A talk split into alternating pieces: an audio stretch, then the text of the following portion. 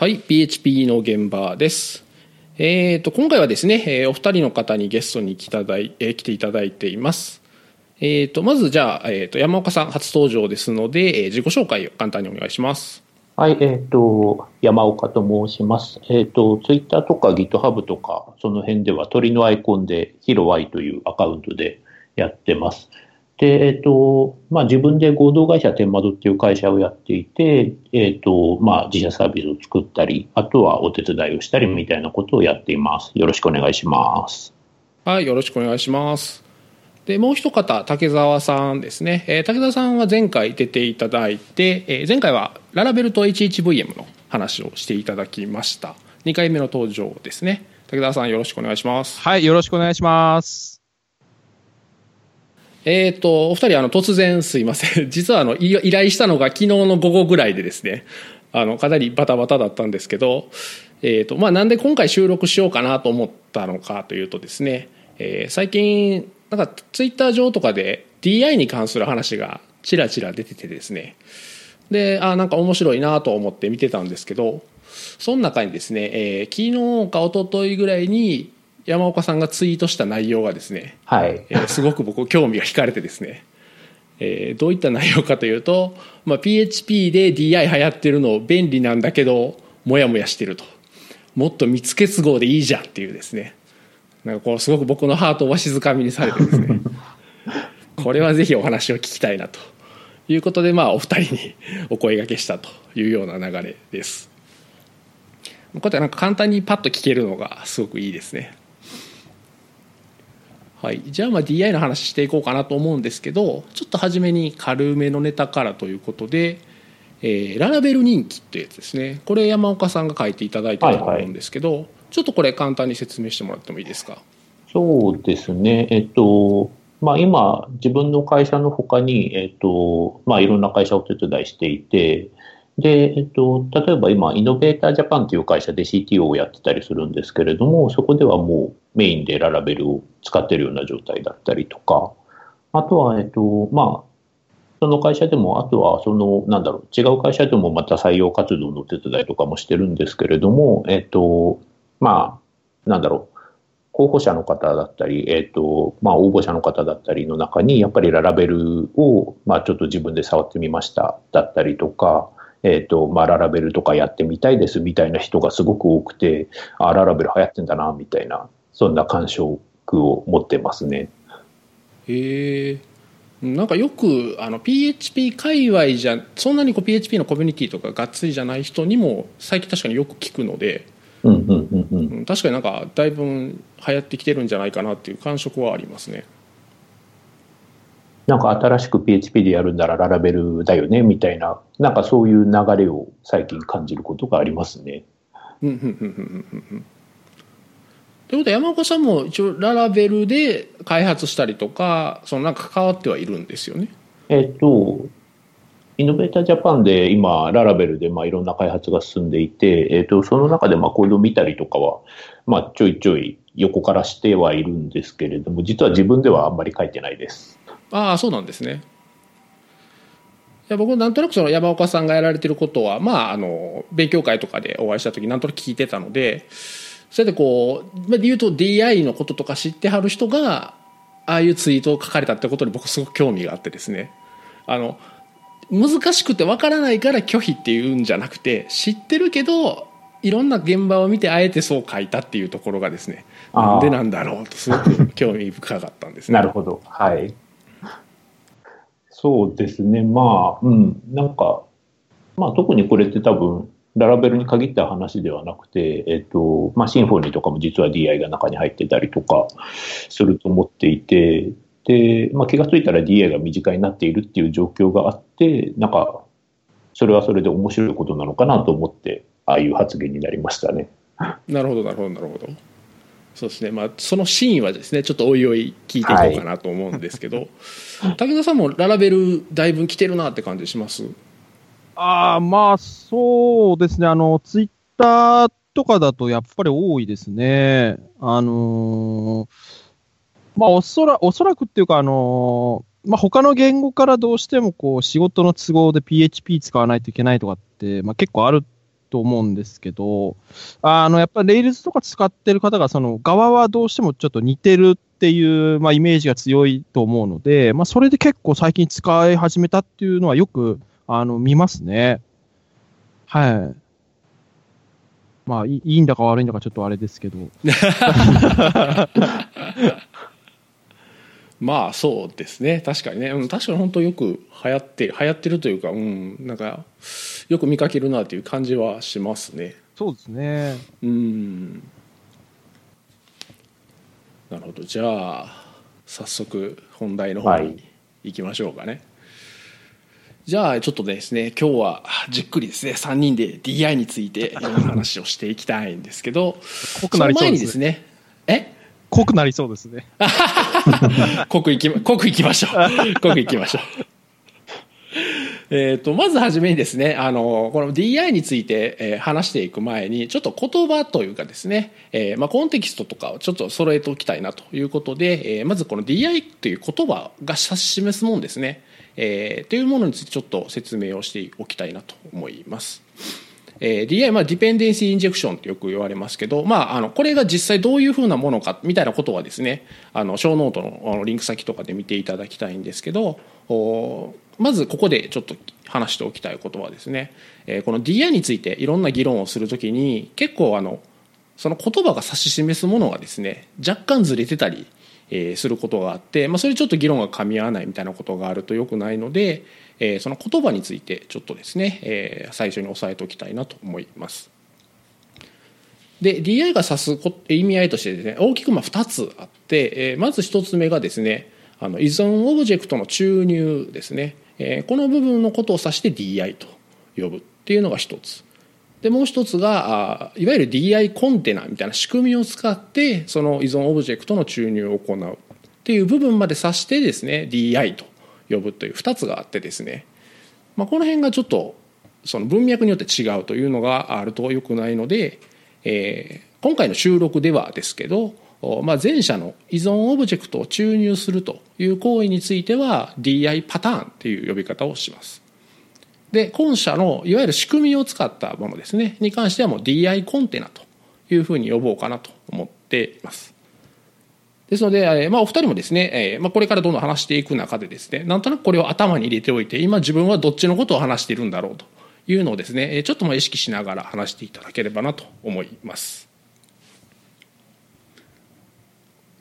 はい。で、とりあえずちょっとその前提を置いた上でですね、じゃあ山岡さん。はい、なぜ DI についてもやもやしているのかというのをですね、ちょっと大いに語ってください。そうですね。えっと、まあ、えっと、実は自分ではしばらく、えっと、ここ半年とか1年ぐらい、まあ、あんまり PHP を書かない感じで来たんですね。で、えっと、まあ、ずっと書いてたのが Node.js の Express とかを使ったものだったりもして、えっと、まあ、なんだろう。最近の PHP の PSR なんちゃらみたいなところからちょっと離れてたんですけれども、えっ、と、まあ、しばらくぶりにちょっと PHP で書いてみようかなと思って、まあ、使い始めたのが、えっ、と、Slim っていう PHP のフレームワークで、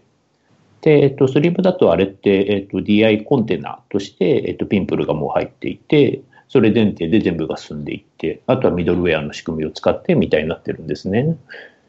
で、えっと、ミドルウェアだとやっぱり、その、なんだろう、実際呼び出すところはできるんだけど、インスタンスをどっかで作んなきゃいけないって言ったところを、じゃあどうするかみたいなところを、まあ、DI コンテナで、えっと、解決するっていう手法がやっぱり取られていて、ああなるほど便利だなみたいな感触を持ったりとか、あとはずっと前に、まあ、Java とかでも、まあ、スプリングとかシーサーとか使ってたこともあるので、なんか似てきたなみたいな感触を持ったりとかしてました。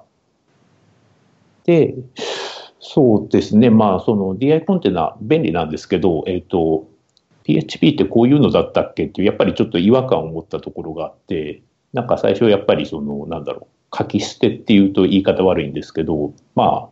手っ取り早く書いて、手っ取り早く動かせるみたいなところからはだいぶ遠ざかってきたなっていう印象、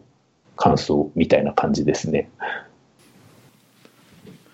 それは DI の良さはもちろん知っててで便利さも理解はしてるんだけどなんだろうその PHP で作るアプリケーションにとってはちょっとやりすぎというかそうですね、まあ、なんだろう、DI で書いた方が、DI コンテナ使ったりとか、まあ、パターンも含めて、使った方が楽になる部分だったりとか、あるいは、えっと、なんだろう、例えばそれって多分、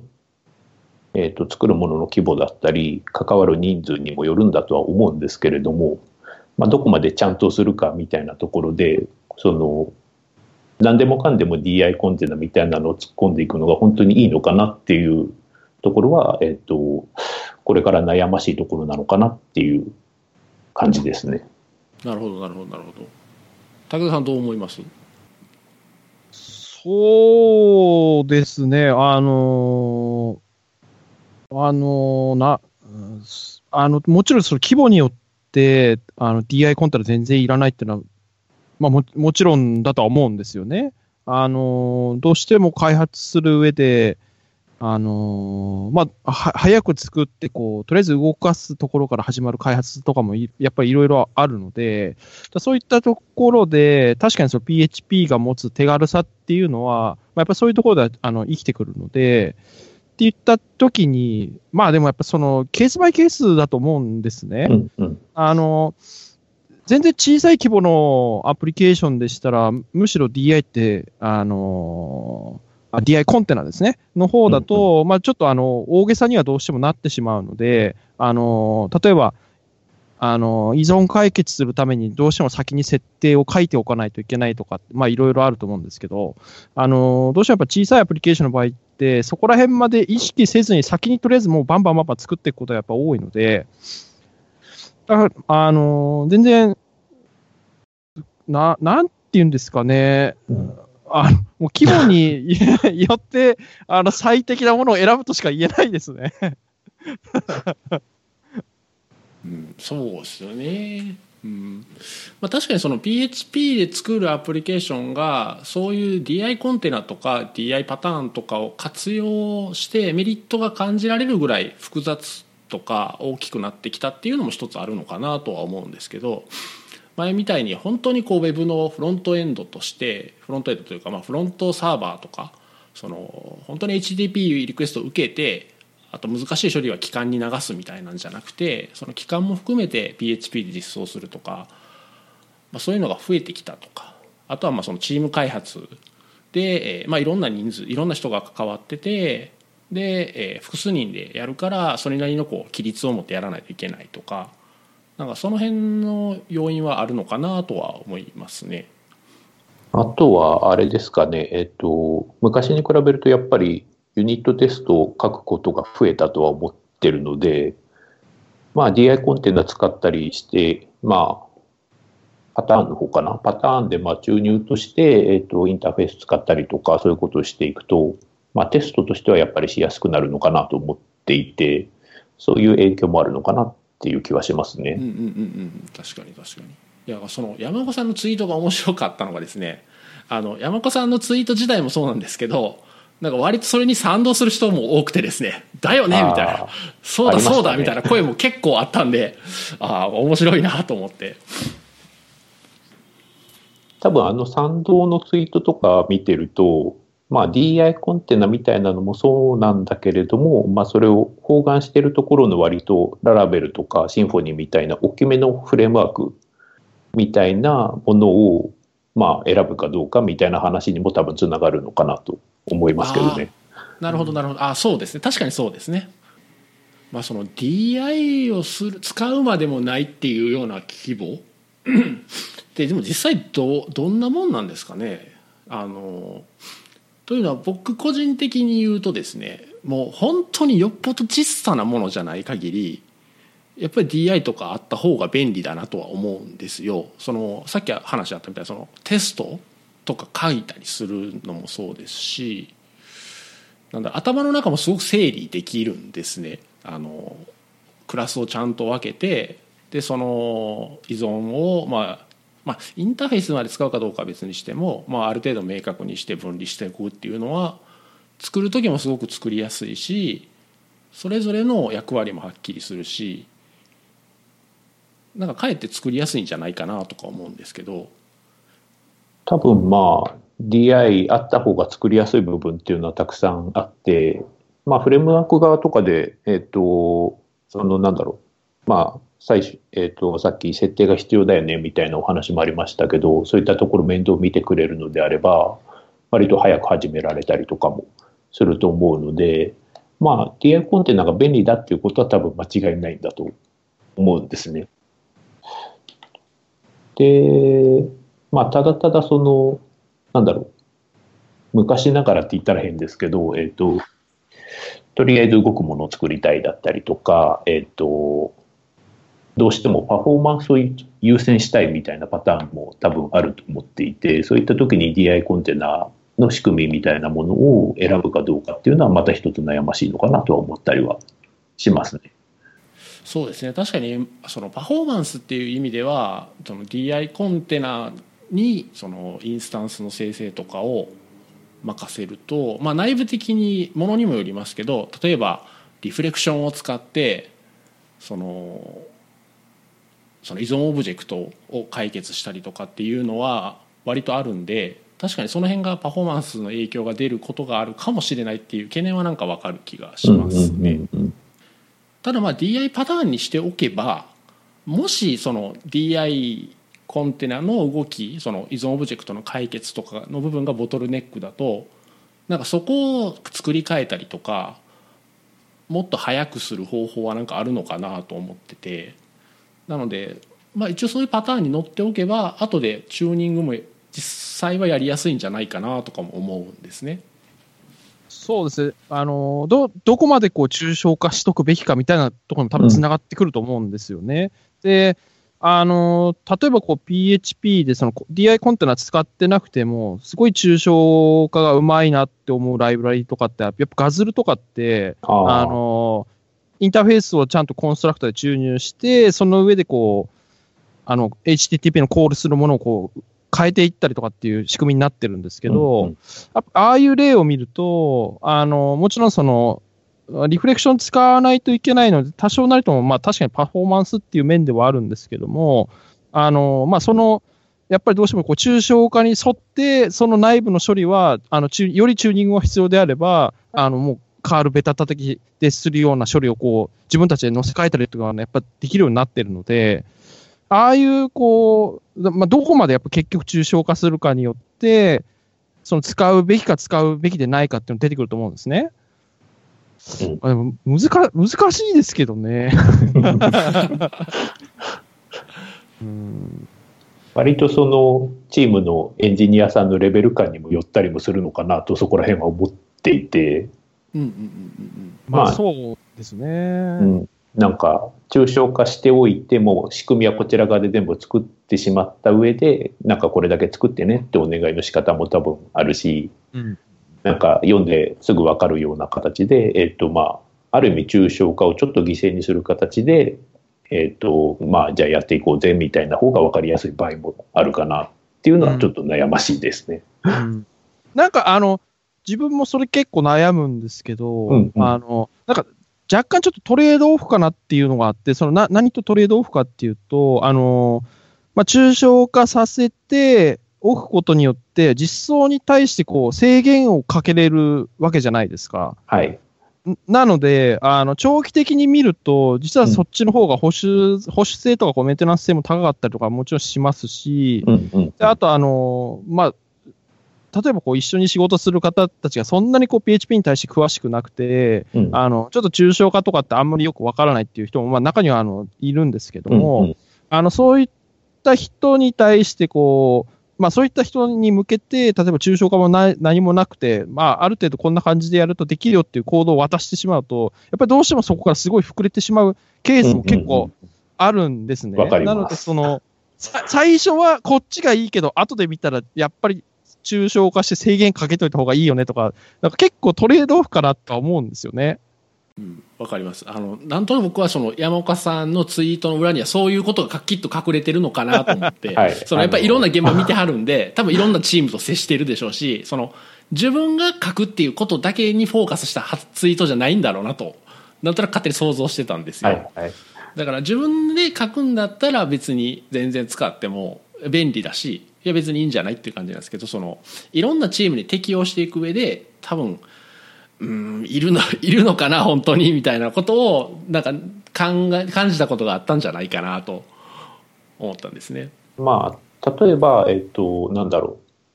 う。えっと、そんな複雑なことをしないサイトとかで、えっと、なんだろう。普通の性的なページではないんだけれども、でもちょっと動的な要素を持たせたりとか、ちょっと会員登録とかそういうのを使いたいっていう場合にどうするかみたいなパターンだと、ちょっとそういう、どっちかというと制作会社みたいなところの、えっと、エンジニアさんたちに、じゃあいきなりララベルとかシンフォニーとか進められるかっていうのと、なかなか難しいなと思うところもあって、で、当然さっき、えっと、武田さんおっしゃってたように、こう、なんだろう、将来的にこう、大変になるかもしれないなとも思いつつも、なんか、手っ取り早さというか、えっと、まあ、書きやすさみたいなものを、最初の書きやすさみたいなものを優先しちゃう場合っていうのはやっぱりあって、うんうんなんかすごい悩ましいなと思っております。それはなんかすごくわかる話ですね。特にその作るものが言うとこう自社サービスなのかいわゆる受託開発みたいなのかによってもだいぶそこはなんか違うような気はしますね、うん、作って収めて終わりみたいなパターンだとそもそも要件がもう未来英語変わらないかもしれないんで言うと密結合でベタッと書いても何ら困らないっていうこともきっとあるでしょうし自社サービスとかだとねもう継続的にどんどんこう大きくなっていくのが、まあ、見えていればですねやっぱある程度抽象化して後であの手を入れやすくするように作る。いうとこう先々のことを考えて先にちょっと工数を投資してもいいのかなっていう判断はできると思うんですけど。うーんなるほどね。確かにその辺は悩ましいとこですね。悩ましいですね。うんわかります。なんか自分たちで作るライブラリーとかだったらもう絶対、絶対使うんですけどね。うんうんうん。んううんうんうんうんうんそうですね。自分たちだったらまあ使う。もしくは、なんかもう、ある程度もう自分で面倒見られるって分かっていたら、どちらでもいいなって思うこともあるので、うんうんうんうんうん悩ましいです。あそうかまあ今はベタで書いててもまあ必要になった時にやればいいやんっていうのをなんとなく頭に入れておくっていうそうですね。そういうパターンもまあ、例えばちょっと社内のツール作るみたいな時とかだと、なんかそういうこともあり得るのかなと思ったりはしますね。確かに確かまあ多分これって PHP に限った話でもないんだと思うんですけどね。ただ PHP の場合って、なんかその、まあある意味柔らかい書き方と硬い書き方両方できてしまうところがあるので悩ましいのかなっていう気持ちもしますね。に確かにそうですよねまあ言うとこうちゃんとシステム的にがっつりアプリケーションを書くっていう入り口もあれば HTML を動的に操作するためだけに使ってそれが発展していくっていうパターンもまあありますもんね。うんうんうん。うんまあ、あとこうもうすでにこう DI の便利さとかメリットをが理解できてるというかそれを享受してるので今小さいものを作る時もなんだろうあえてそれその良さを知ってるからこそこうパッと適用したくなるっていうのはあるかもしれないですね。なんかこれからそれを学習しないといけないってなるとそのコストを払ってまでやるべきかっていうのが悩ましいっていうのはなんか分かる気がしますね。そうですね。なんかその最初の入り口みたいなところはやっぱりハードルはあるのかなっていう気はしますね。うんなんとなくこの話って僕なんかあのフレームワークを使うかどうかの話と似てるなとちょっと思っててですね。なんか、まあ、今でこそもフレームワークを使うっていうこと自体は多分かなり一般的だと思うんですね。それがオープンソースのフレームワークなのか自分たちが作ってるフレームワークなのかは別にしても何かしらのフレームワークを使うっていうことは割と一般的になったと思うんですけど一昔前だと、まあ、それすらちょっと一般的じゃなくてえっ、とあそうかよくあったのはフレームワークっていうよりテンプレートエンジンですかね。昔よくあったのがツイグとかああいうのが PHP 自体が言語としても HTML のテンプレート言語みたいなもんなんだからさらにテンプレートを重ねるのはおかしいみたいな言い方が結構されてたと思うんですね昔って。でもそれは今は別にあんまりそういうこと言う人は見ないですしでフレームワークもそんなフレームワークを使うようなキーボードを PHP で書くのはどうだみたいな意見もあったような気はするんですけどありましたね。なんか今は別にあんまりそんなこと言う人もいないのでなんかその辺の感覚もやっぱりちょっと変わっていくものなのかなっていう気はしますね。うんこれは DI を現場で導入しようと、まあ、DI というかその DI コンテナとかの仕組みを持った、まあ、多分フレームワークとかだと思うんですけど導入しようとしてなんかこういうとこが現場で困ってたみたいなこととかってあります？うんと、まあ今でこそララベルにしろ、シンフォニーにしろ、設定ファイルの書き方みたいなのがだいぶ定まってたりとか、えっと、まあ自動生成でいろいろやってくれたりとかすると思うんですけど、なんかそこからちょっと外れたことをやろうとしたりとか、ちょっとインスタンスここの作り方こう変えたいんだけど、みたいな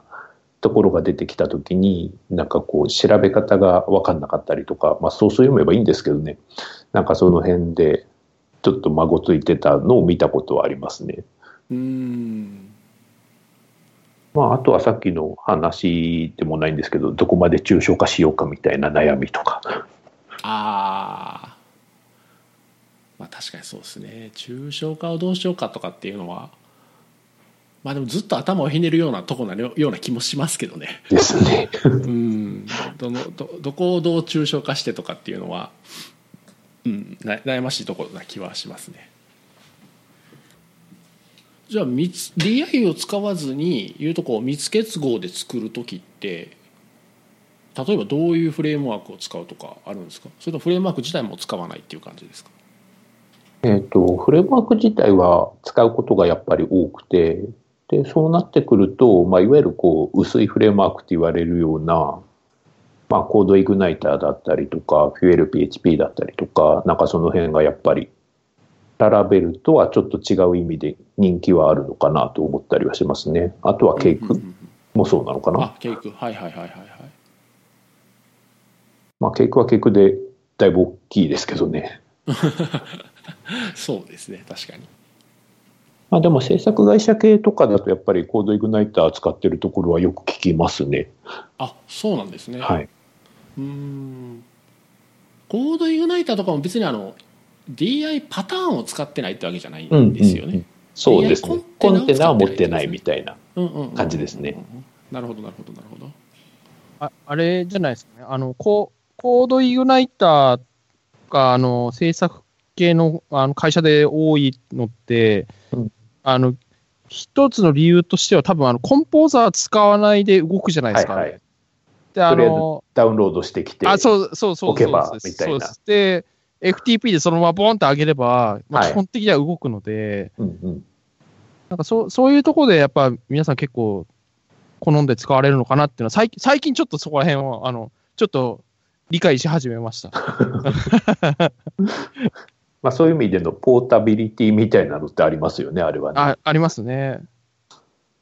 まあでもなんだかんだでフレームワーク的なものはまあ入れるケースは多いのかなっていう気はしますね。なんか本当にコンタクトフォームしかないよぐらいのものであれば、なんかその PHP で使ってるっていうケースも見たりはするんですけどね。それを超えるともう何かしらじゃあ使おうか入れようかっていう話になるのかなと。うんうんうんうんうんうんうんなんかもうフレームワークになれると素の PHP でフォームとか書くのすごい辛くないですか？あの、お思い出すの時間かかりますよね。ななんかねたまにあのサンプルとかで書く時があるんですけどあの辛いんですよね。け結局なんかコントローラーとか作り出して、うん、これなんか意味ないなみたいなのがたまにあるんであの、ポストとかゲットとか使うのがなんかこう、めんどくさいなと思ったりはしますよね。そうですね H- HTML 書くのがすっごいめんどくさいですね。あの、あの、PHP のタグ書いて、こう、中にアホイチ書いてとかやらないといけないじゃないですか。はいはいはい。あれがですね、もうすっげえ辛いですね。や、なんかあの、今も、あの、例えば、あの、ゼンドフレームワークの3とかでも、あの、はいテンテンプ、あの、ゼンドビューとかと PHTML とかで書くじゃないですか。であれ中にこう結構、あの、PHP のタグとかはい。書いたりすするじゃないですか。あれ、あれがですね、毎回結構辛いんですよね。でも結構なフレームワークがまだその PHP のテンプレートとかデフォルトで持ってたりしますよね。しますね。え竹澤さんはそれはブレードとかツイグで書きたいってことですか？まあ、とか、そうですね。ツイグ、まあ、せめて、せせめてやっぱその、どっちかか、まあ、別にスマーティーでも全然いいんですけど、うん、ああスマーティーとか、はいうんうんあの、やっぱこう、思い出すのがこう辛いですね。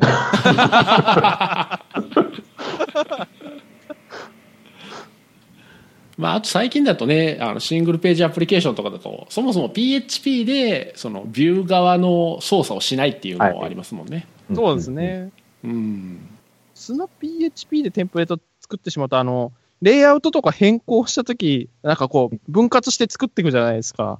はい。はい。あれもまたこう、バラバラにしていくと、あ、こことここであれを読んでって、こう、リクワイアとか書いていかないといけないので、あれもまた、また結構辛いんで、もうな なるべく書きたくないですね。でもなんか PHP のビューの中で PHP のインクルード文とかはなんかめっちゃ使われてる気がしますねあ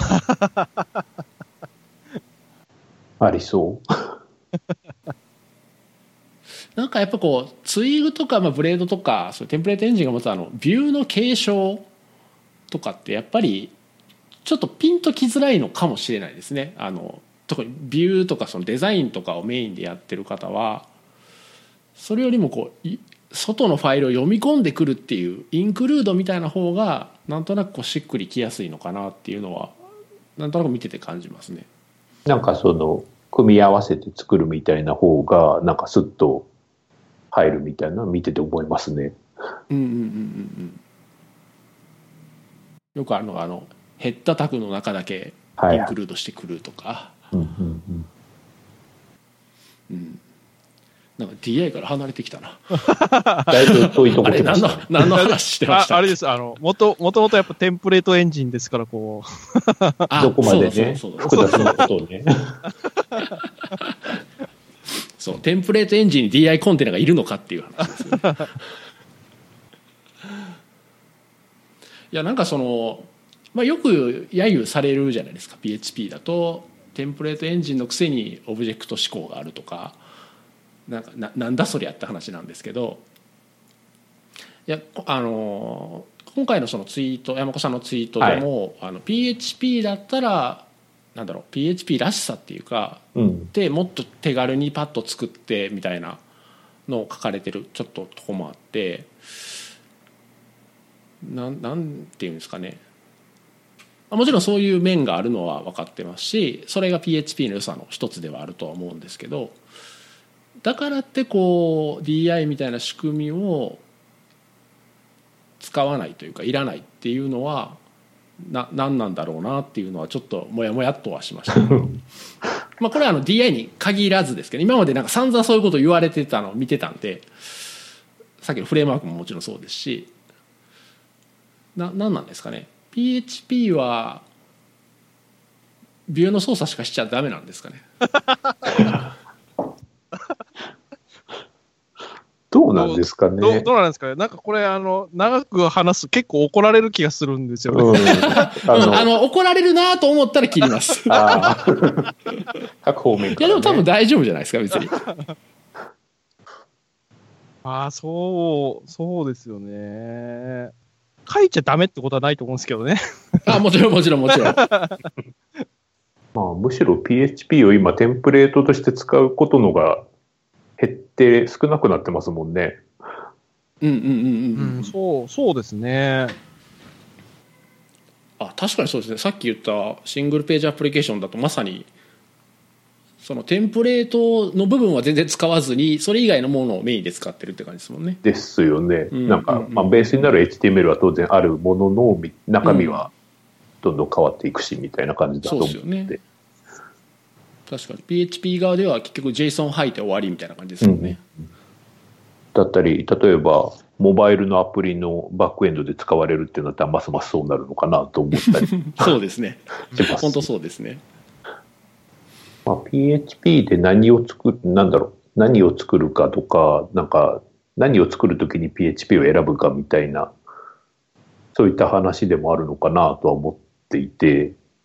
まあ、PHP ってなんか、PHP のすごいところって割と何でもいけちゃうところだと思っていて、まあ、その、ウェブに近いところから、あるいは、えっと、まあ、バッチ処理みたいなところまで、まあ、得意ではないとは思うんですけど、でも書こうと思えば書けるし、なんかこう、まあ、割と何でもできるように進化してきた歴史みたいなのが多分あって、で、まあ、その中で、なんか、その、まあ、みんなの持ってる PHP みたいなのがちょっとずつ違ってて、なんか最近 PHP 始めた人とかだともう、ララベルあるし、なんかシンフォニーとかもちゃんとしてるし、こう PSR とかでいろんなことが決まっていて、なんか結構ルールのちゃんと決まってる言語みたいに見えると思うし、でもそれが、例えば今、えっ、と、まあ、ウェブ系の制作会社とかで働かれてる方とかだと、まあ、普段触ってるのがワードプレスとか、ひょっとしたら EC キューブとか、そういうところだったりすると、なんか全然違う PHP の世界を見てるんじゃないかなとも思ったりするので、なんか PHP の持つ幅がすごく広いのかなっていう気はしてます。そこの幅の広さゆえこういろんな指摘をする人もその人がどこを見て話してるかによってなんかすごく的外れな指摘だったりっていうことがありますもんね。そうですね。やっぱり、まあ、なんか、Ruby のエンジニアさんとかに、なんか PHP 最近こんなんなんだよっていう話をすると割と驚かれたりとかすることもあるので、まあ、やっぱりそこのアップデートというか、なんか、いわゆるモダンな PHP みたいなところっていうのが、なんかみんなに知られてるかっていうとそうでもないのかなっていう時はありますね。そうですねララベルの話で言うと確かにいましたよあの PHP は書きたくないけどララベルだったら書いていいっていう人がいました。ので、え。ーうん。ララベルすごいですね。まあ、ララベルというか、まあ、そういうこうまあいわゆるモダンなフレームワークの中で書くんだったら書き書いてもいいよっていうことだと思うんですけどね。あの一からベタでそれこそさっきのそのスーパーグローバルをガンガン使ってみたいなんじゃなくてってことですね。うんうんうんうん。じゃあちょっと話を DI の方に戻しましょうかね。まあ DI を使っていく中でですね、まあ、実際ちょっと DI を使っててあのまあいろいろ気になることとか頭の整理のために、えーとまあ、ブログにちょっと書いたんですけどで、まあ、ここにいろんなこと書いてるんですけどその中でちょっと話したいなと思ってたのがですね、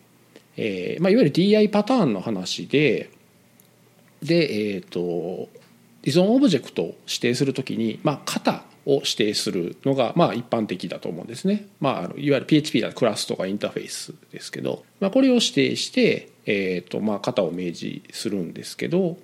おまあ、これの書き方というかですね、えーまあ、早い話が具象クラスを書くのか抽象クラスを書くのかインターフェースを書くのかなるほど。っていうちょっと話がしたいなと思ってます。でまああの教科書通りに言えばそれはインターフェースでしょ。抽象に依存でしょってなるんですけどまあまあそれはそれで置いといてあの実際現場で書くときにあのどれを使ってるのかな。っていうのをちょっと聞きたいですね。武田さんはどれ使ってます？えーっと、僕は、インターフェースと抽象両方使ってますね。あの、アブストラクトを、あの、タイプヒントしてたりとかって結構やってまして、うーん、クッションクラスももちろん書くことはあるんですけどね、あのーな、なんて言うんですかね、あのー例えば、あの、どういう設計方針でそのアプリケーションを作ってるあ使ってるかみたいなのによってくると思うんですけど、あのう僕の場合は、まあ、あの DDD 気味に、まあもあのそのアプリケーションが注力しないといけないところからこう設計を始めていって、どんどんどんどん実装に落としていくんですけど、うん、あの、そういった場合には、あの、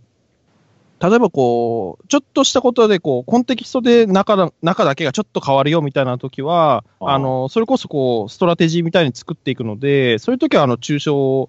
クラスですね、 abstract type hint して、えっ、ー、と、まあ、具象クラスがその上からやってきて、あの、中身が変わっていくっていうパターンとか結構作りますし、あとは、あの、えっ、ー、と、僕がやるようなものですと、あの、データストレージを結構入れ替えることが多いので、あの、そういった場合はもう、インターフェースだけにしたりとかっていうのはやりますね。はい。からなんかその時のよよし、よしあしっていうわけじゃないですけど、その時によって結構変わるんですね。で、あのー、実際にビジネスロジックを実装となると、あのー、そうですね、例えばエンティティのインターフェース作って、それをこう、あのー、タイプヒントしとくとか、かそんな感じかなと思うんですよね。で、例えばスペシフィケーションパターンみたいなのを一緒にやるときはもちろんあのリポジトリのインターフェースがこう一緒にくっついてきたりとかっていうのを実装するんですけど、うん、はい。なんかど、どれが多いかっていうと、なんとも言えないですけどね、その時によってはい、結構変わりますね。うんうんうんうんうんうん。山岡さんはどうです？うんと、まあ、大体似てるんですけど、インターフェース用意してっていう場合もやっぱりあるし、えっ、ー、と、まあ、アブストラクトなクラス、まあ、共通部分がいっぱいあったりとかっていう場合は、そういうくくり方をする場合もあるし、最近だと、インターフェース用意して、なんか共通部分をなんかトレイトとかで外出ししてっていうパターンも最近自分の中では増やしたりもしてるので、インターフェースがちょっと増えてるかもしれないっていう感じですね。うん、なるほど、なるほど。いいですね、いいですね。ちょうど僕が聞きたかったところが出てきました。いや、あの、お二人の話聞いてて、僕はこの中で言うとですね、インターフェースと具象クラスは使うんですけど、抽象クラスあんま使わないんですよ。だ抽象クラスにこう依存させるっていうのがななんでなのかなっていうのがちょっと思っててですね。というのは抽象クラスって当たり前ですけどそれ自身はインスタンス化できないじゃないですか。まあ、当然抽象なんで、まあ、それはそうなんですけど、まあ、それだったらインターフェースでいいんじゃないって思いますしだ多分その振る舞いだけに依存するんだったらインターフェースで多分よくてでそのクラス自体ですねに依存するんだと具象クラスかなと思うのでなんか抽象クラスをあえてその型で指定するっていうのが実際もちろん現場ではあるんですけど個人的な考えではあんまりなくてですねなぜなのかなっていうのはすごくちょっと聞いてみたかったんですよ。例えばその中小クラスの何かの振る舞いが多分依存してるんだと思うんですけどそこをインターフェースで切り出せばだからもっと抽象度は高まるし依存もはっきりするかなと思うんですけどあえてそうしないのには何か理由があるんですかねまあ面倒くさいっていうのはまずあると思うんですけど。まあそれはちょっと置いといて。それ以外になんか理由とかありあるんですかね？例えばこうファクトリーパターンみたいなのを作るときに、うん、あのまあ、インスタンス生成するための、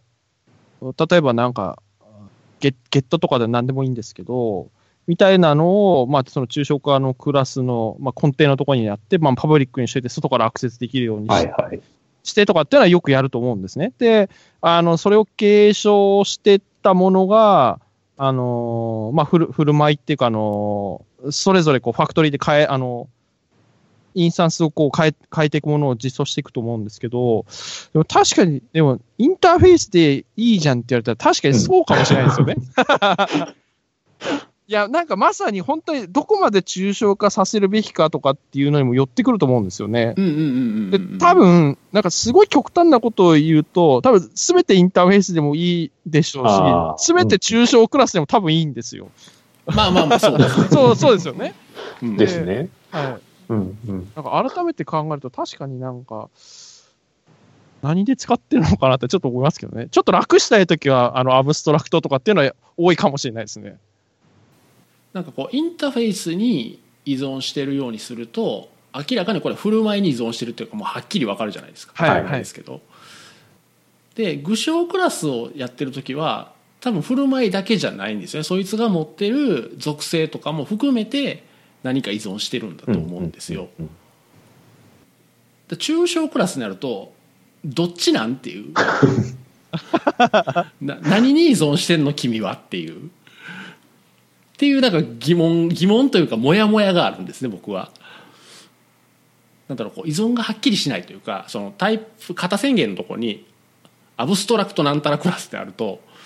あうん、君は何に依存してるのかねっていうふうな思いが出てくるのと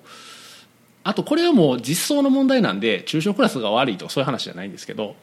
なんとなく抽象クラスってまあ場合によるかなまあ場合によりますけどなんか割とメソッド多くなりがちなイメージがあるんですね。なんかいろんなインターフェースとかトレートとかなんかガッチャンガッチャンつけていってでただそいつはインスタンス化させたくない。継承されるのが前提でアブストラクトなんたらクラスみたいになってることが多くて。だからそういうのを見るとそれがだから型宣言についてるとですね。じゃあこのアブストラクトクラスのどどこに依存してるのっていうのが分からなくなるっていうのがなんか気になるところですかね。確かに抽象クラスってなんかちゃんとメンテナンスというか見ていかないと大きくなりがちですよね。うんうんうんうんうんそうそうなんですよね。なんか結構その大きくなあなんかどこまで抽象クラスを抽象部分だけにとどめるかみたいなのも多分あってうんうんうんうんうんなんか抽象部分がほとんどででもちょっとこう、まあ、共通で使いたいようなメソッドとかを用意しとくぐらいであればなんか型としても指定してもいいかなと思うんですけどなんかいっぱい実際の処理が入ってきちゃった時にじゃあ指定するかっていうとそういう場合はもう具象クラスを指定しちゃう方が僕の場合は多いかもしれないです。あでも最近はなんか面倒くさがらないでインターフェース作っちゃうことの方が増えてきた気もしつつですね。なんか僕はあの、まあ、今まさに結構抽象クラスあの使って作ってるやつがあるんですね。あの、うん継承させて、まあ、その上で、まあ、ちょっと値を変更したいっていうのがあるんですけど、で具体的に何で使ってるかっていうとですね、あの例えば今あの、僕、カフカとか使ってあの、はい。メッセージのキューイングとかを作ってるんですけど、うんうん。あのー例えばこ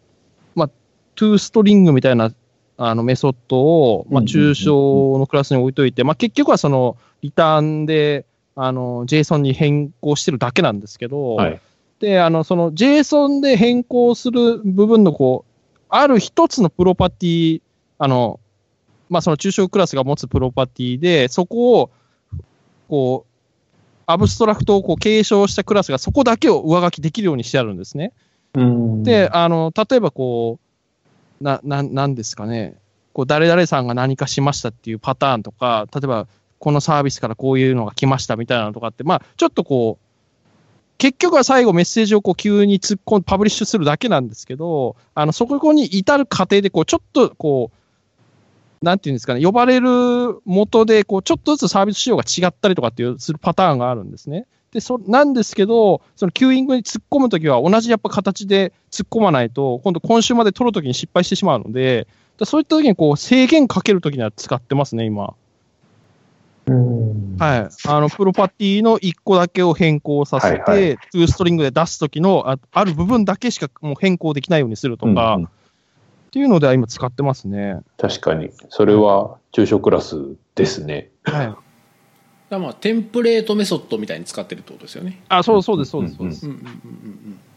抽象クラスにどういう名前つけるかにもよりそうですけどね、これ。うん。うーん、それもちょっとあるかもしれないですね。うん確かに abstract なんちゃらみたいなクラス名だったら指定しないかもしれないです。うん、うん、ああ確かに名前名前問題はあるかもしれないですねうんあ名前そう名前ってどうしてます？ abstract なんたらクラスですか？僕はもう abstract なんたらクラスにしてますね。はい。で、インターフェースの時は、あの、ジャ Java と同じように、あの、これ、これはなんとかできますっていう意味で、あの、ケツにエ able をつけて、はいはいはい。作るはいはいはいはいはい多いですね。はい。ああ、一緒だ。僕もそれですね。 abstract ってもうつけちゃいますね。うんなんでなんですかね？なんで僕らは中小クラスにだけアブストラクトってつけるんですか？あ、あ、じゃあ、 trait は？ト trait は、ケツになんとか trait ってつけてますね。あ、つけてます？はい。 trait はいろいろ悩んだ結果、 namespace に trait を入れて、クラス名、クラス名じゃない、 trait の名前としてはつけないっていうふうに今してますね。ああ、ネームスペースにじゃあなんちゃらかんちゃらトレイトみたいなトレイトとかついてるみたいな。へえなるほどなるほど。いや僕もトレイトはちょっと悩んで今はトレイトってつけてないですねもう。普通にクラス名みたいな付け方をしてますね。トレイト、なんか命名もそうだし、置き場所どこにするかとか悩みますよね。ああそうですね僕だからあんまりその種別は関係なくその例えばそのドメインとかのグループ分けで入れちゃってますね。うんうんうんうん。だ例えばなんかショッピングカードでカートみたいなネームスペースがあったらその中にもカートクラスもあれば、えー、とリポジトリのインターフェースもあればトレイトもあればっていう感じですね。うんうんうん。置き場ってどうします？分けてます？今僕は、なんか、まあそう、トレイトってつけてないっていうのは、まあ分けてるからですね。なんか、逆に一緒の場所に置くのであればトレイトってつけると思います。見てわかるよ。ああなるほど今なんかふとちょっと気になったんですけど、なんか、P、PSR かなんかで確かファイル名はこれにしてくれみたいなの書いてあったような気がしないでもないんですよね。ああ。なんかインターフェースはなんとかインターフェースにしろみたいなのなんかどっかで見たような記憶がおマジっすか？命名規則。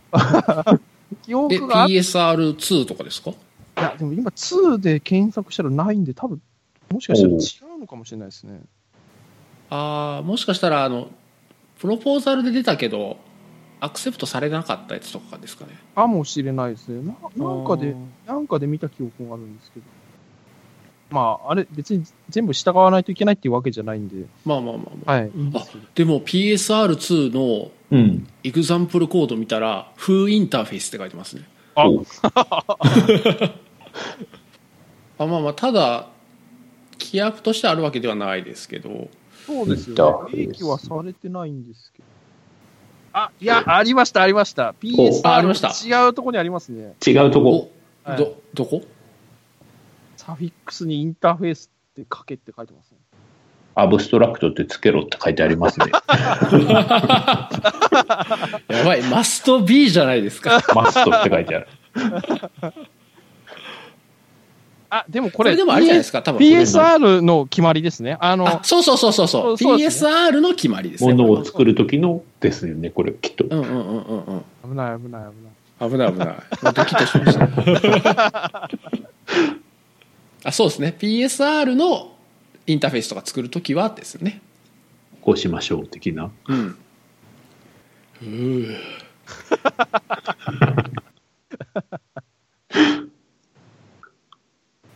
あだからまあ迷ったらこれに従うっていうのもまあ方法としてはありってことですよね、そうですね。指針としては、インターフェースを実装したクラスにインプルってつけるってことはないですよねそれはやってないですね。ややらないですね。ないですよね あの、今もやって今も Java でやってるんですかねそれいや、書く人いますよ。あそうですかはい。とか、あとあの、えっ、と、C シャープとかのコード見ると、うん、うんはい頭に I ついてるやつとかありますね。ああありますね、ははいい、はいはいはいまあ、最近でもあんまり、あんまり見ないですけどね。うん、でもその依存オブジェクトの型を指定するときに抽象クラスを使うっていう意見が結構あったのがああそうなんだって 今日の気づきでしたね でも、実装しながらやっぱ、ま、迷いますけどね。あの、このクラスは今後どうなっていくんだろうみたいな、こう、その人の一生みたいな、こう、クラスに対してか 考えるときに、あれ、はいこれはインターフェースじゃなくていいんじゃないかとか、なんかこう、そこでこう、一日かかったりとかってたまにしますね。なんかどうでもいいこと考えたりとか。でも悩みますよね、インターフェースにするかどうかとか。はいで、こう、テストコードをこう、先にこう実装のテスト書いてって、で、いや、これでも、インターフェースにしてるけど、ややっぱ違うなみたいな、こう直して、でも、でもやっぱ違うみたいな、こうまた戻して、あ そこでハマることは多いですね。うんうんうんうんうん。まあ最近はやっぱりまあさっき言ったようにそのテンプレートみたいな感じで使うことの方が多いかもしれないですね。そうですね。多分そのクラスを使う側から先に書くと多分インターフェース作ってる方が楽楽なんですよね。パッと決まるし、そうですね、きっと。うん、そこはもう頭の中あそのオブジェクトの中の実装のことは全然気にしなくてよくてインターフェースだけ気にすればいいのでただそのその依存オブジェクト側を先に作ると、うん、なんか抽象とか具象の方がやりやすいっていうのはあるかもしれないですね。まあもちろん程度問題ですけど僕は割とインターフェース切る方がなんだろう頭にも優しいっていうか なんか考えなくて考えなきゃいけないことがすごく減るのでなんか楽な気はすごくするんですよね。ただインターフェースを作るにしても一つのインターフェースにどれぐらいメソッドを持たせるかみたいなところもちょっと出てくるかもしれないですね。あの1メソッド1インターフェースみたいにもう細かくしていきゃいいんですよけどあちょっとそれさすがになんかやりすぎな気もするし。うんうんうん。だから、まあ、インターフェースにした方がその依存オブジェクトの振る舞いこの振る舞いに依存してるってことは明確ですけどでもインターフェースの中に例えば、まあ、5個とかメソッドがあって全部の振る舞いが必要かっていうとそんなこともなかったりするのでじゃあそれは分離した方がいいのか。でもこれ意味的には一緒だよなみたいなんで悩んだりはしますね。うんうんうんあんまり一つのインターフェースにたくさん持たせたくはないですね、確かにね。うんうんうんうんただインターフェースはねあの多重継承とかできるしあの分離もすごく簡単なので例えば初めに作った時はあの5個全部振る舞いがいるなと思っても後でその中の一つだけに依存するクラスとかできた時もあのインターフェース分離してで元のやつはその分離したやつを単に継承するだけでいいのでなのでその辺のこう後での分解とかがやりやすいっていうのはありますねインターフェースは。多分よくあれじゃないですかね、こう、リポジトリとかって作るときに、こう、ファインドと、ファインドワンと、でも、他のクラスに、こう、例えばこう、あ、アドとかこう、入れるじゃないですか。うんうん。で、いやでもこれ、あの、実装するはいいけど、このクラスでもアドっていらないんだよな、みたいなので、こうそこでこう分離し始めたりとかってありますね。あの、アクセスするだけなのかとかレコード自体操作するのかで、あの、分、分割して、あの、実装させるっていうのはよくやりますね。うんうんうんあそれは同じモデルに対するリポジトリでもリポジトリを分けるってことですか？これは読み取りだけするリポジトリとか。あ、っていうのも、あの、やることもありますね。うん。あの、コレ、コレクションで返すときにそこの処理がこう、そこだけでかくなる場合ももちろんあったりもするので、うんうん。その時はもう分けたりもしますね。はい。返返すだけのリポジトリとか、突っ込むだけのリポジトリとかっていうあのあ。は、ああの、使う側のちゃんと意味が分かるような状態であればいいんですけど、あ無理に、無理にはわ分けないですけどね、もちろん。うんなんかリポジトリとかでちょっと脱線していきますけどあのリポジトリとかであの現場で見てて思うのはあの一つの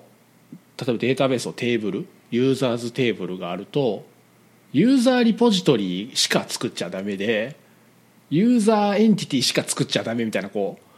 OR マッパーみたいにこうなんか全部が一個でつながってないとダメみたいな。そうそうそうそう、い。全部1対1になってないとダメみたいに思う人もいてて。なんかそこがこうなんだろう今までっていうか今まで割となんかそういう作り方が多かったような気もするので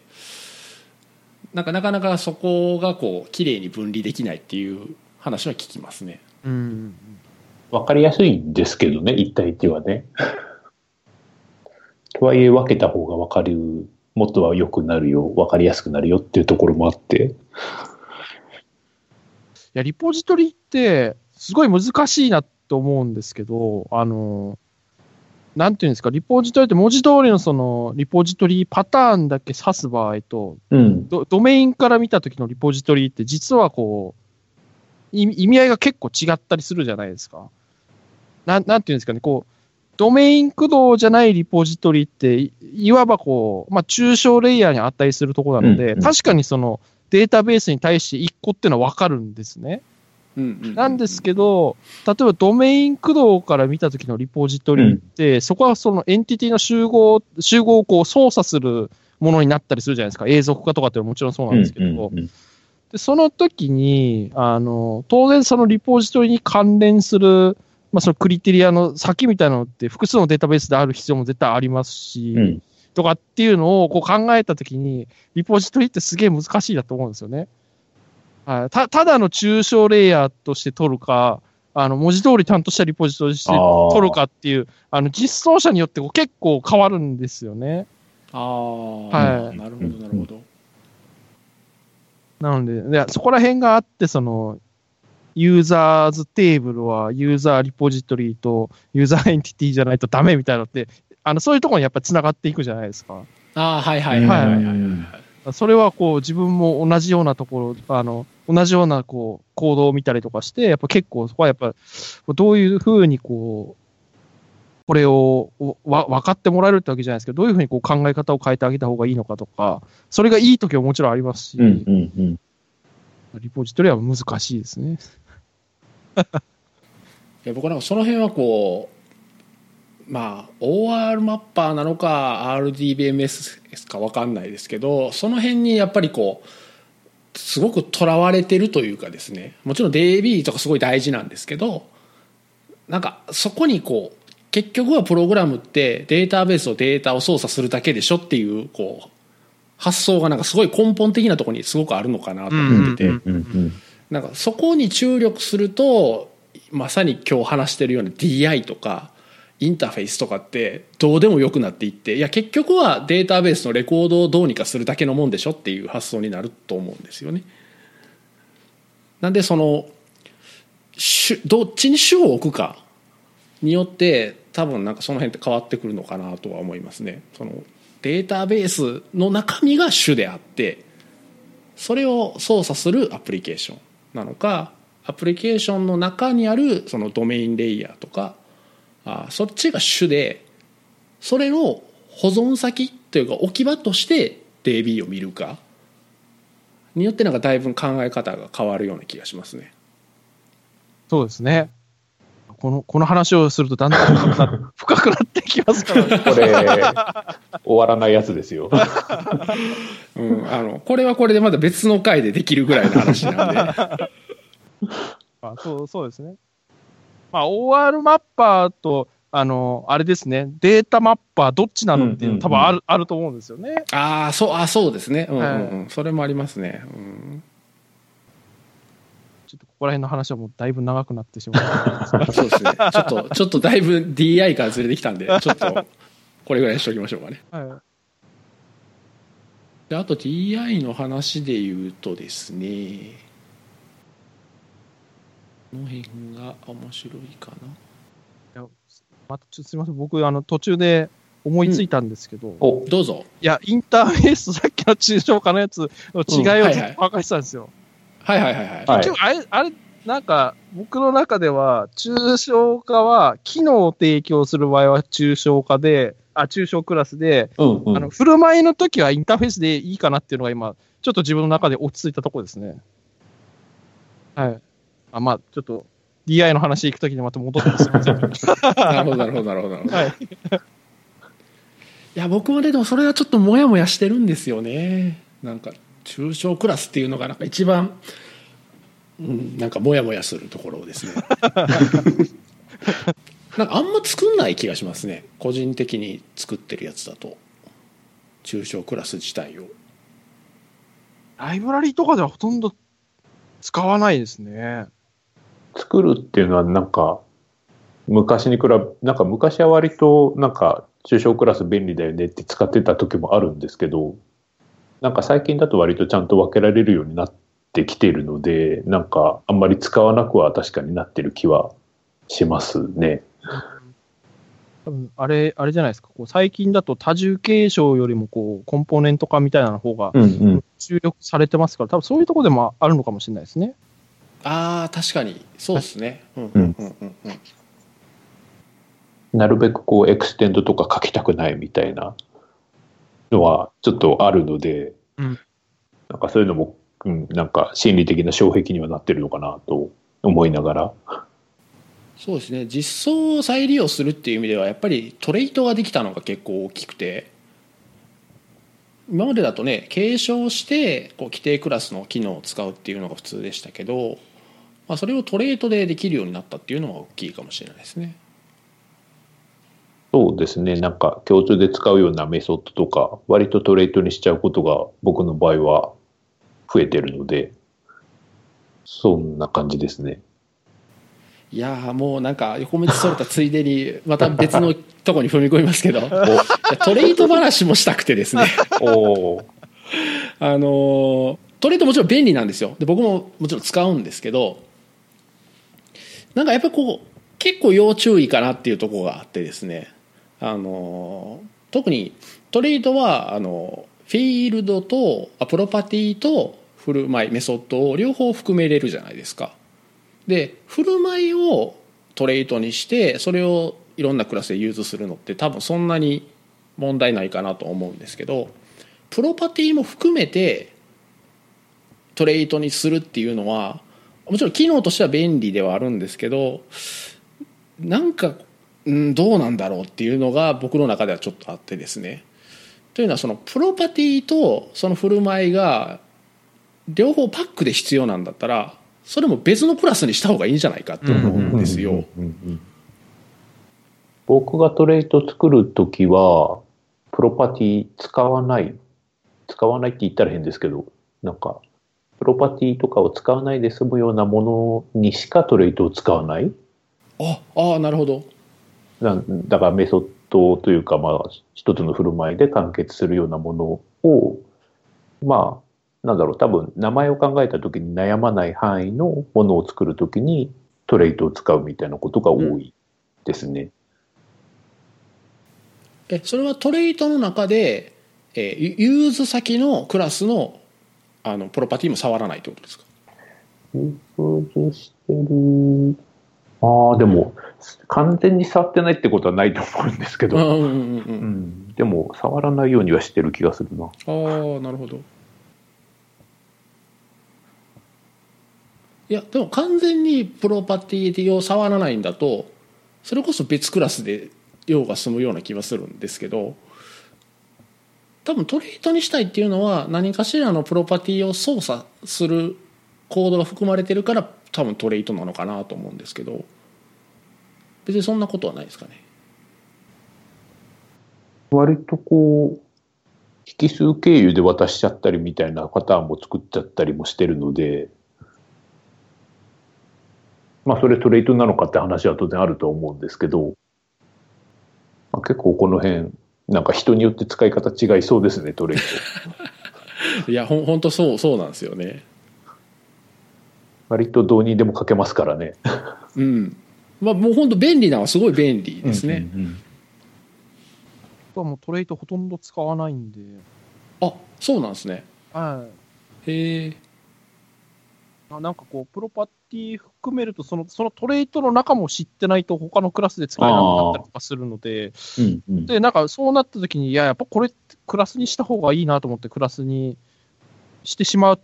あの方なので、あんまトレイト使わないんですよね。ああなるほど、はいなるほど。たまにあの、フレームワークの拡張とかするときにめんどくさくて、あの、トレイト 1個なんか適当なの作って変えるっていうことはあありますけど、うんうんうんうんうんうんほとんど使わないですね、僕は。まあ、どこまでトレートにするかみたいなところも多分あると思ってて、なんか、なんか、どんどんいろんなものをトレートにしちゃうことももちろんできるんだけど、でもそれによってなんか分かりづらくなったりとか、うんうん。そういったところもあると思ってて。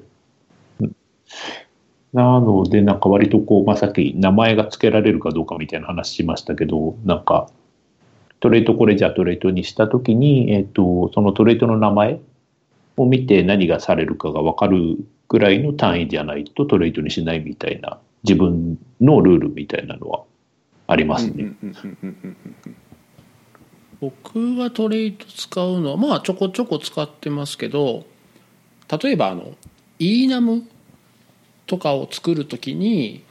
あのもちろんあの ENAM クラスをアブストラクトクラスで作って継承して作ってもいいんですけどそれをなんかトレイトでやってますねトレイトでも ENAM っていうのを作ってで各各クラスではそれを use していく use してあの必要な設定だけをプロパティに入れるみたいなああ、なるほど。確かにそう。それは。いいですね。うんうん。いやまあなんでこうトレイトの話が出てきたかというとここから実は DI に戻るんですけどあのセッターインジェクションを作るときにですねえっ、とセッターを持ったトレイトみたいなのを定義しておいてだそのトレイトにはセッターメソッドとあとは格納されたオブジェクトを持つためのプロパティだけがあるってやつですねがあってそれを use したらコンテナ側がこの trait を use したやつにはこのインスタンスを渡すみたいな定義をしておいてうんうん。っていうのがあってですねあ確かに聞こうとしたらすごく面白くて便利ではあるとは思うんですけどなんかそういうのを見ててちょっとモヤモヤしたっていうところですねうんうんうん。っていうのが最近あったんでこれはあのオーラ DI の機能なんですけどあのインターフェースでもトレートでもどっちでもできるんですよ。だか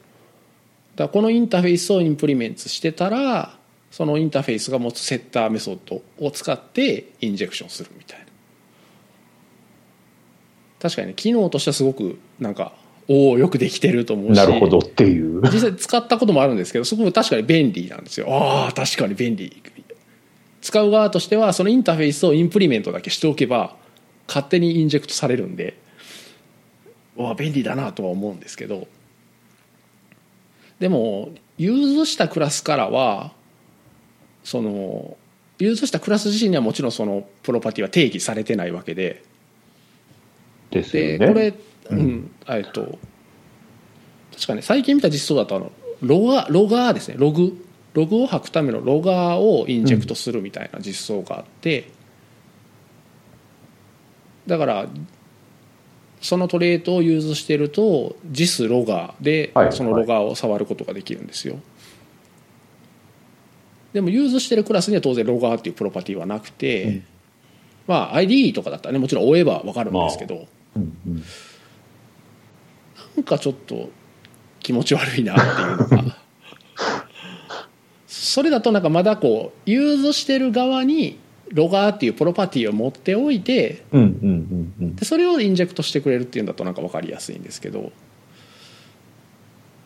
そう,、ね、そうそういうのがあったんでなんかやっぱこうプロパティとメソッドが一緒のトレーあトあ、うんうん。ってうん。うーんっていうのがちょっとあったって感じですね。プロパティをなんか追加しちゃうようなトレート。あそうそうですそうですそうですです。ですですですです。確かにそれ、なんか見えないとこで、リスの下に何かが生えてくるのは気持ち悪いというのはわかります。うんうんうんうんそうそうなんですよ、うん。まあ、実用上何か問題があるかって言われたら別にまあうんうん。ないんですけど、動くのはねちゃんと動くんで。いや、でもなんか気持ち悪いですね。うん。そうそうそうなんですよ。あと他でもなんかそういう行動を見たことがあってうーんなんかやっぱりこうちょっとわ分かりづらいなとは思いますねあの、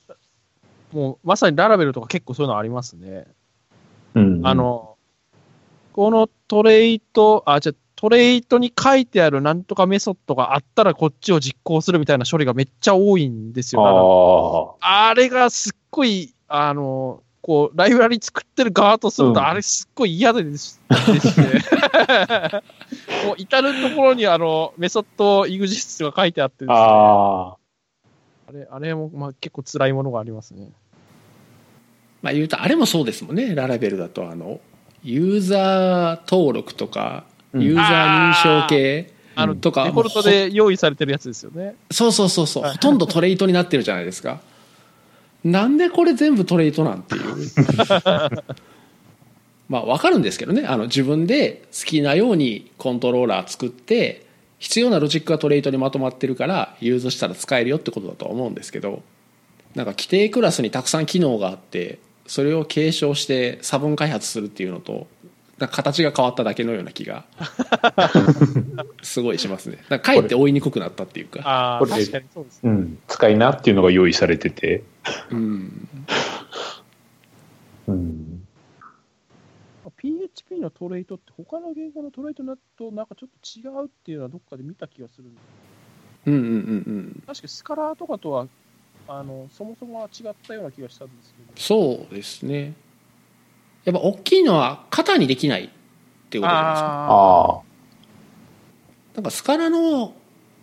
トレイトってインターフェースみたいな感じで使ってますもんね。あーそうですね。なんかインスタンス生成するときに混ぜ込んで使うとかっていうのができるんですよね。確かうんうん。さあ DI からだいぶ離れましたけど。も戻りました。まあでもなんかだいぶ話したような気ははい。するんですけど。話はしてきましたね。ねななんかありますかね？DI について話しておきたいようなことは。オートワイヤーあると便利ですね。ああうん。ないと辛いですねないと辛いですね。うんあー。ラララベルのあのイルミネートコンテナとかだとオートワイリングが自動でもう最初からついてますもんね。PHPDI とかでもついてますね。あーついついてますね。あれ、オプションで確かできて、であと、リーグコンテナってやつ、僕結構好きで使うんですけど、あれも、確か、なんだったかな、デリゲートかなんか使うと、オートワイリングがオンになって、あのうんうん。同じように動くようになるやつがあるんですけど、あそれデレゲートで他のコンテナを解決に使えるって感じですか？そうですね、えっと、どれあの実は僕、最近、オートワイリングほとんど使わなくなっおちゃいーまして、あんま使ってないんですけど、なんかこう、優しさ機能はもういらないみたいな、個人的な、あの、ちょっと今テーマがありまして、え全部明示的に書くっていうことですか？あ、そうそうもう書かないやつはもう解決しないっていうコンテナを今自分で作ったりとかしてて、ああはいはいはいはいはい。え、みな、皆さんはオートワイリング、オートワイリング大好きですか？うん僕はすごく便利に使ってますね。僕もそうですね。ないと辛い。いや、でもただ、ただのもう好みのあれなので、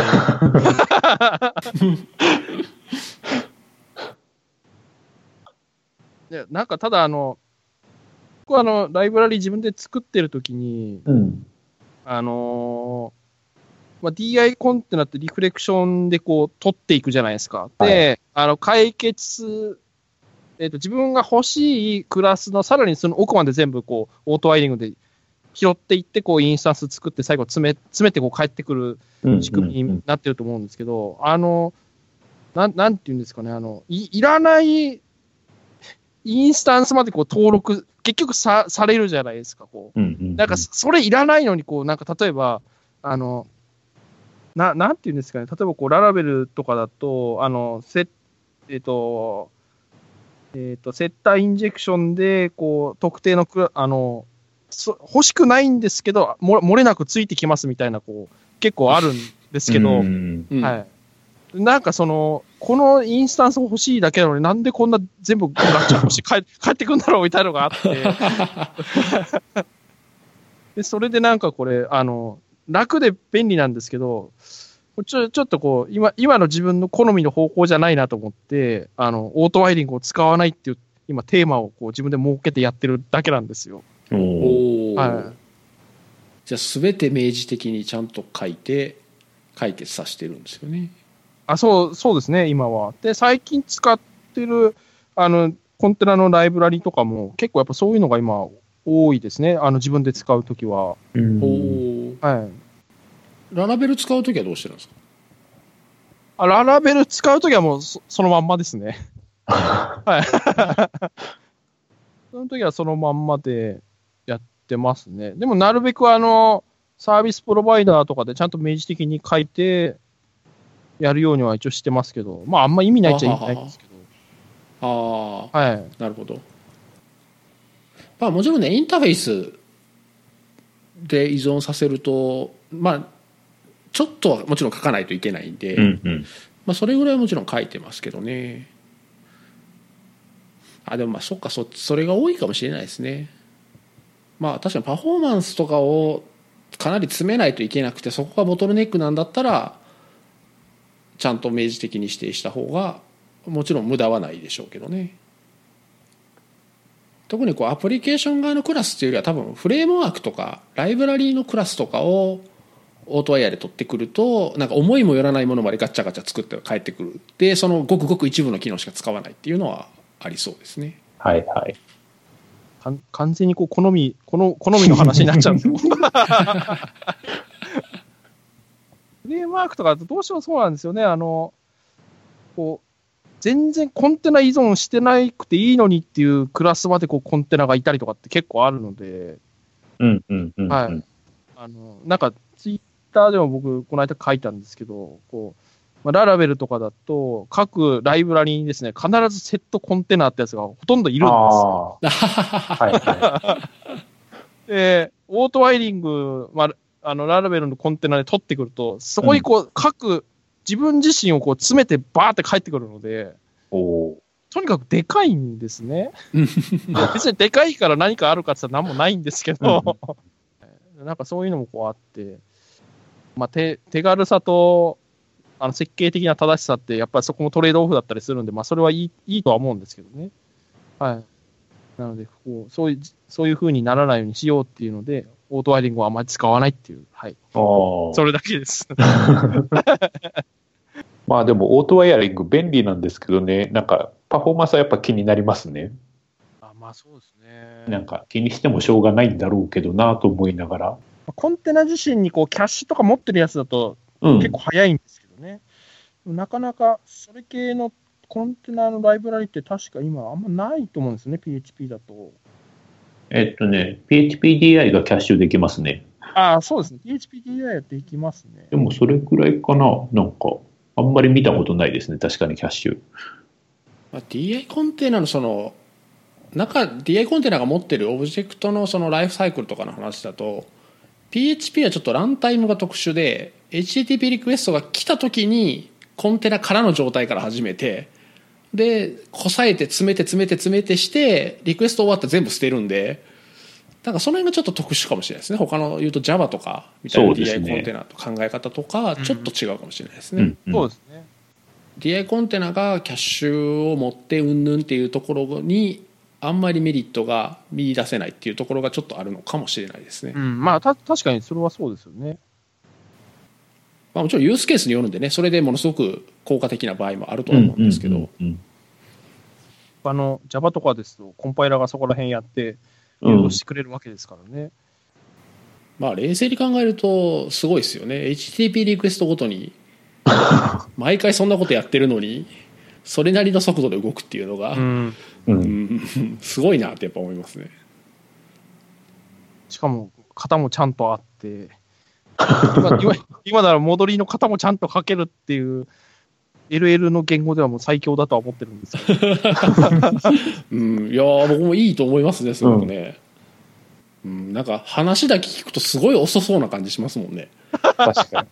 リクエスト来てからね全部クラスとか作っていって、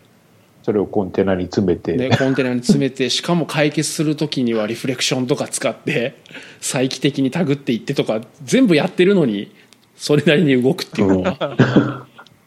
すごい話ですよね。うん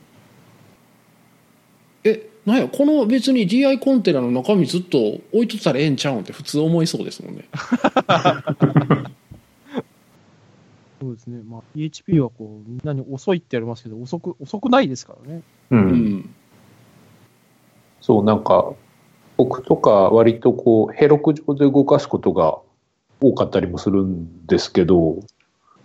なんか Ruby とかよりよっぽど早いみたいな。感じにはやっぱりなることがあったり、メモリの使い方とかもあったりもして、うん、なんか、なんだかんだで PHP 便利だなと思いながらうんうんうんうん。使ったりはしてますね。なんか DI で話しておきたいこととかあります？でも例えばなんか、その、ララベルとかシンフォニーとか、まあ実は中に DI があるよみたいなとこだったりすると思うんですけど、多分 DI とか DI コンテナがあるよみたいなのを意識しないでも使えるようにはなってると思っていて、なんかそれはそれでいいの、いいんじゃないかなと思ってて、なんか、まあそこを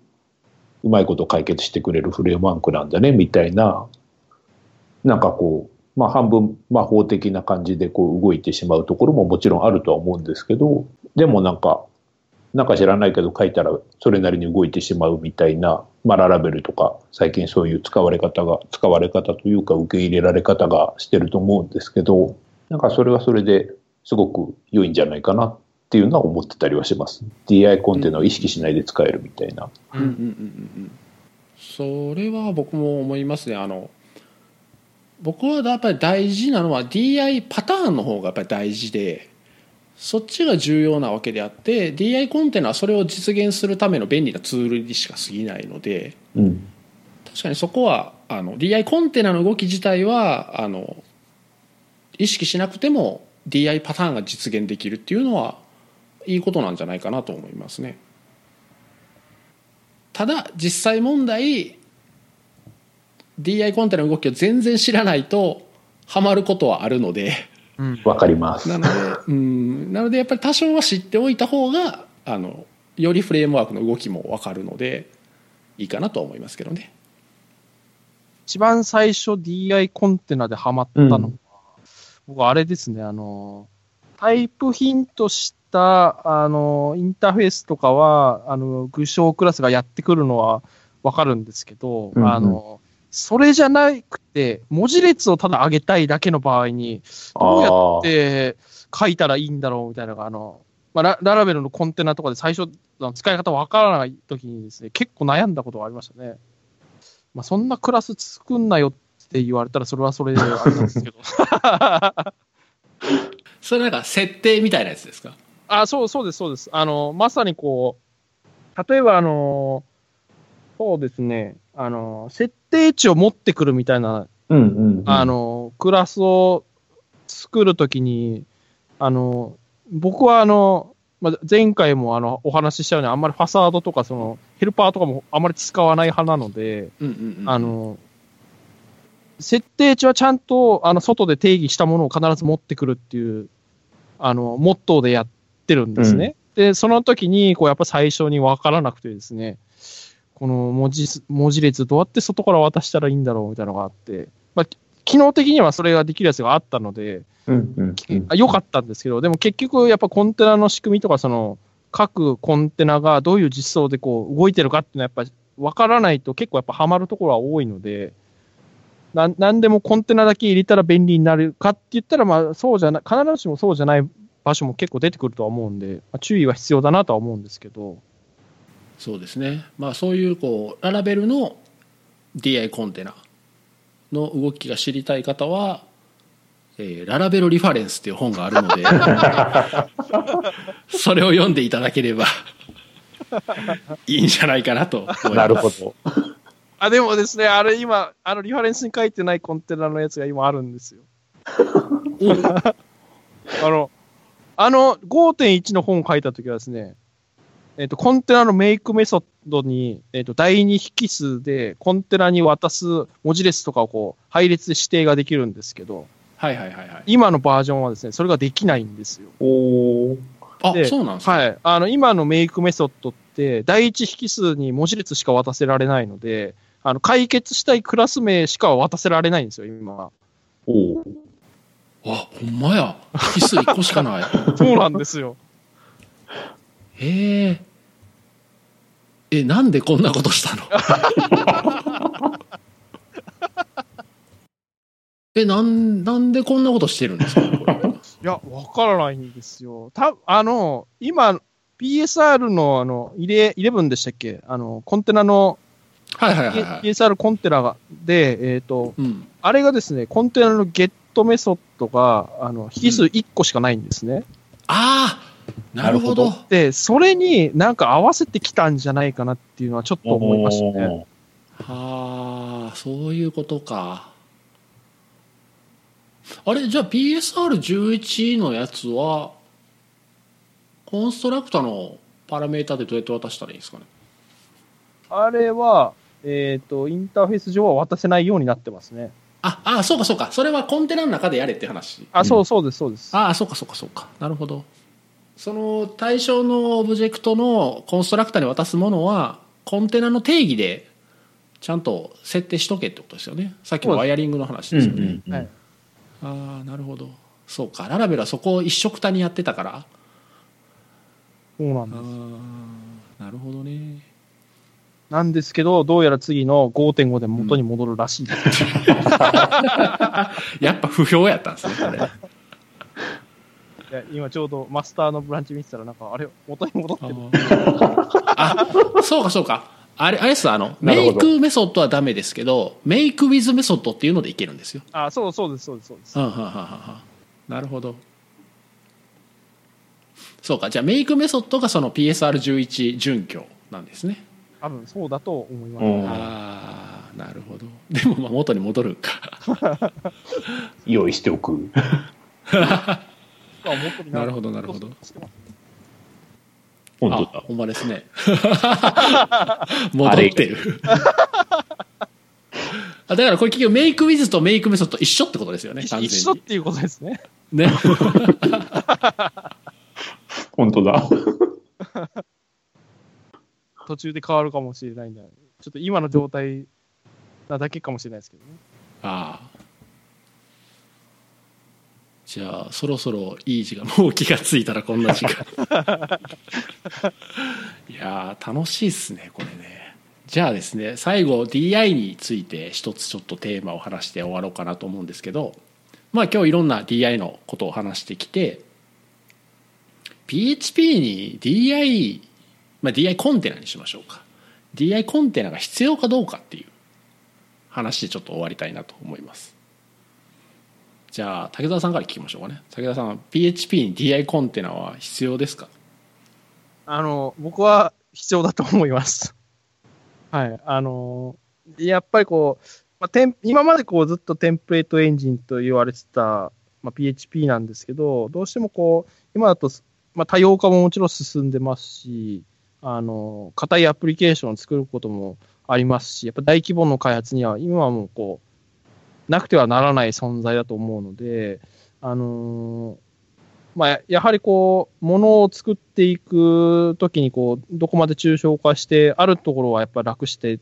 作るっていうのが、結局その、まあ、DI コンテナから得られる、その、まあ、な、今までこう話に出てたように、こう何も考えなくても、こう、オートワイリングで全部インスタンス持ってきてくれたりっていうのは、やっぱり、あの、まあ、開発する上では結構重要な機能であったりはするので、あの、そういった意味でも僕は、あの、PHP に DI コンテナは、あの、必要だと思ってますね。はい。じゃあ僕から先行きましょうかねじゃあ。えーっと 僕もまああの必要かなと思ってます。というのはやっぱりやっぱり昔に比べると PHP 自体もそのクラスとかオブジェクト指向的な機能がどんどん強化されていってで、まあ、フレームワークとかまさにそうですけど、まあ、多くのクラスを組み合わせて作るっていうことがもう普通になってきたので、えそうなるとやっぱりこうオブジェクト間の依存をどうやって管理するかっていう問題は出てくると思うんですね。ですので、えーまあ、その辺をできるだけこう素結合な形にして、えーまあ、それぞれが分離して自分の役割だけに集中できるような形に取っといた方が開発もすごく楽なんじゃないかなと思います。僕自身は使っててなんか DI5 なコンテナってなんかすごく難しい機能とかそんなことは全然なくてですね単に僕はすごく便利な機能と思って使っているのでやっぱり PHP、まあ、この今みたいにですねあのな開発スタイルになったのを考えるとやっぱり必要なんじゃないかなと思います。はい、じゃあ今日のきっかけだった山あ岡さんに、らはい。ぜひ聞かせてください。まあ、DI コンテナっていう意味で言うと、まあ、途中でも話に出てた通り、なんかこう、リクエストごとに生成するっていう意味で、なんか、コンテナとしての、こう、なんか、なんだろう、いろんな意味での有利さであるとか便利さっていうものを PHP だと完全に発揮できてるってわけではないとは思うんですね。でも、なんかその、まあ今、おっしゃってたような、その、いわゆる便利な箱としての DI コンテナってやっぱり大事なのかなとは思っていて、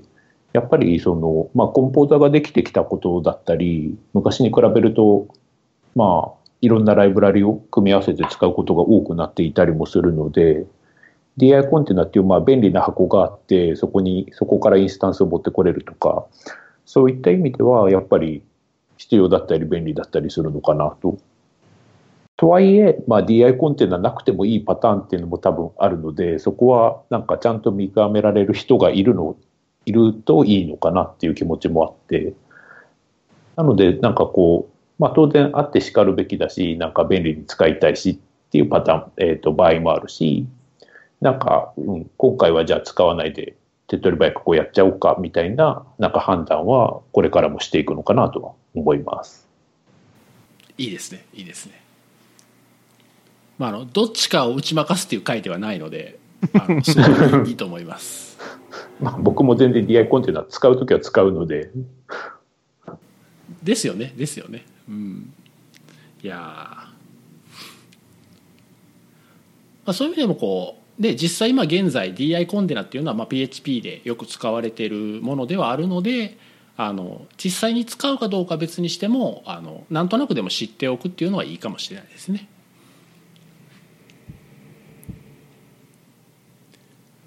はいじゃあですねこの辺にしましょうかね。はいじゃあ締めたいと思います。えっ、ー、とこのポッドキャストではですね、え公式のハッシュタグがあってですね、えハッシュ PHP の現場というのがあります。えこれでですね、えご意見とか感想とかですね、ツイートをしていただければ、あ我々見ていますので、はい、ぜひよろしくお願いします。まあ、いうと今日のテーマになぞらえてですね、え私は DI はこう思うみたいなですね、意見も聞かせていただけると嬉しいです。で、あともう一つですね、あの iTunes ストアでですね、えーと、前回ですかねあのスターとかレビューお願いしますみたいな話をしたらですねありがたいことにいくつかつけていただいてですねあのようやくあのポッドキャスト一覧で PHP の現場でもあのスターの数が出るようになりましたありがとうございますはいあの引き続き絶賛募集中ですのであのまたお手すきの際にですねつけていただければ 非常に嬉しいです。あのなんかこう励みになりますので、うん、ぜひお願いします。はいじゃあお二人何か話しておきたいこととかあります？大丈夫ですか？うん僕は大丈夫です。またあの話すと長くなってしまうので ちょっとじゃあ触り触りだけ聞いてみましょう触り え え、あ、コンテナについてとかですか？じゃなくて、他にもってこと？わかりました。あの、また今度が良さそうな気がするので、じゃあ、ちょっとまた次回以降にしましょう。はい。はい。まあ、この辺の話はですね、話し出すと止まらないんで、はい。あの、面白いですね。はい。じゃあですね、えー、PHP の現場は以上になります、えー。今回のゲストは山岡さんと竹澤さんでした。はい、お二人ありがとうございました。ありがとうございました。